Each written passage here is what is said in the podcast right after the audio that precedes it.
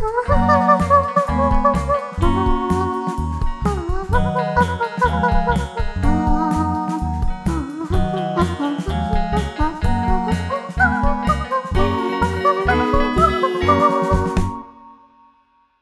安安，欢迎收听北岸小宇宙。本节目分享另一平行宇宙里的一界龙头奇闻异事，给各位增广见闻，轻松一下。如有雷同，你就知道你并不孤单哦。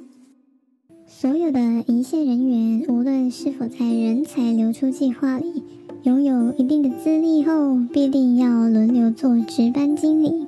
值班经理养成教育，起始于自古以来众人皆睡我独醒的大夜时段，并逐步增加假日白天及小夜的训练时段。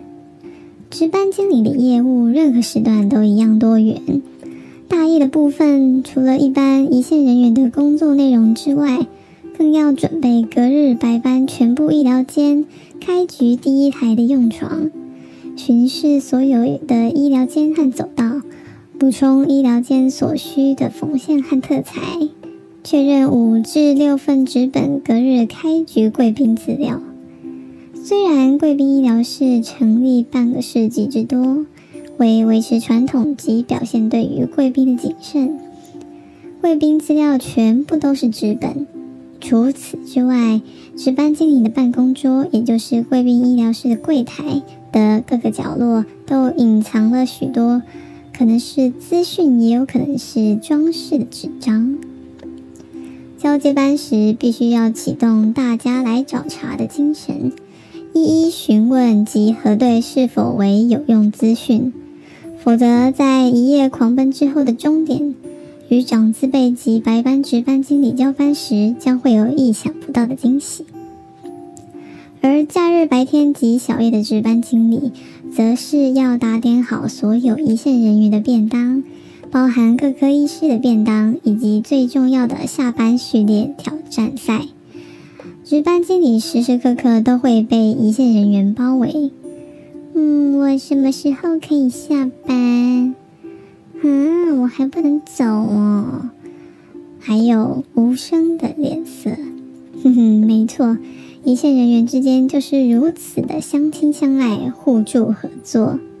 虽然大家都有可能会坐在值班经理的位置，不过今天先离开这个地方再说。假日下班序列取决于平日的累积点数，这点数由柜台的左右人员协助计算。长字辈说对的唯一一件事就是不要轻易相信他人，左右人员只是帮忙。因为柜台左右人员有可能算错，工作室左右人员有可能包错，仓库左右人员有可能拉错器械车，值班经理更要谨记，在贵宾医疗室的各式左右人员的各式业务，最终都算是一线人员的业务。如果左右人员做错了，一定都是因为某些一线人员自己的问题。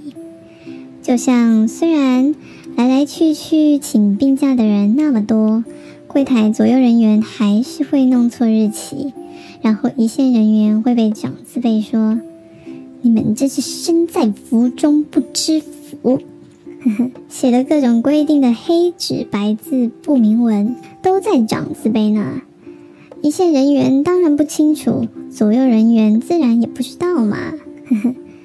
不过，贵宾医疗室镜子很多，任何行动、言语随时都会反射回自己身上哦。啊，难怪长子辈们都不走进来，因为怕会反射回自己身上。但是会去买水果茶哟。回到值班经理身上，虽然业务听起来很繁琐，却不是每个人值班时都这么辛苦。这就必须再次提到人才流出计划里的挫折教育，会使晋升值班经理的一线人员成为中流砥柱。高层及历代长子辈投入不少心力，设置能经济能力的关卡，例如红单一整叠，如果能消化所有的订单，一定会是实力坚强的人才。开局十三间。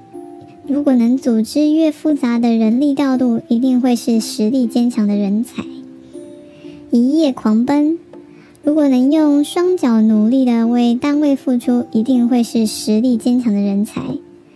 夺命连环扣，如果能解决所有电话传来的问题，一定会是实力坚强的人才。接线生，如果能够在恰当的时机拨号给恰当的人，一定会是实力坚强的人才。失落的器械，如果能够找到大家都找不到的器械，一定会是实力坚强的人才。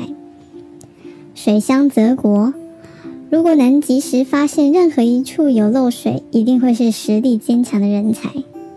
你不接刀，天诛地灭。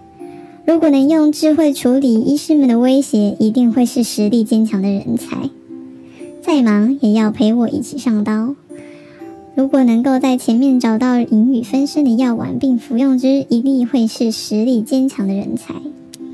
以上都是人才流出计划里挫折教育在值班经理的部分相当经典的训练。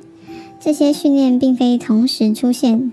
为体恤一线人员有极限，训练关卡会分次且有间隔地出现，让人才充分休息和检讨反省之后再继续挑战。以上就是今天的北南小宇宙，我们下集见，拜拜，谢谢惠顾。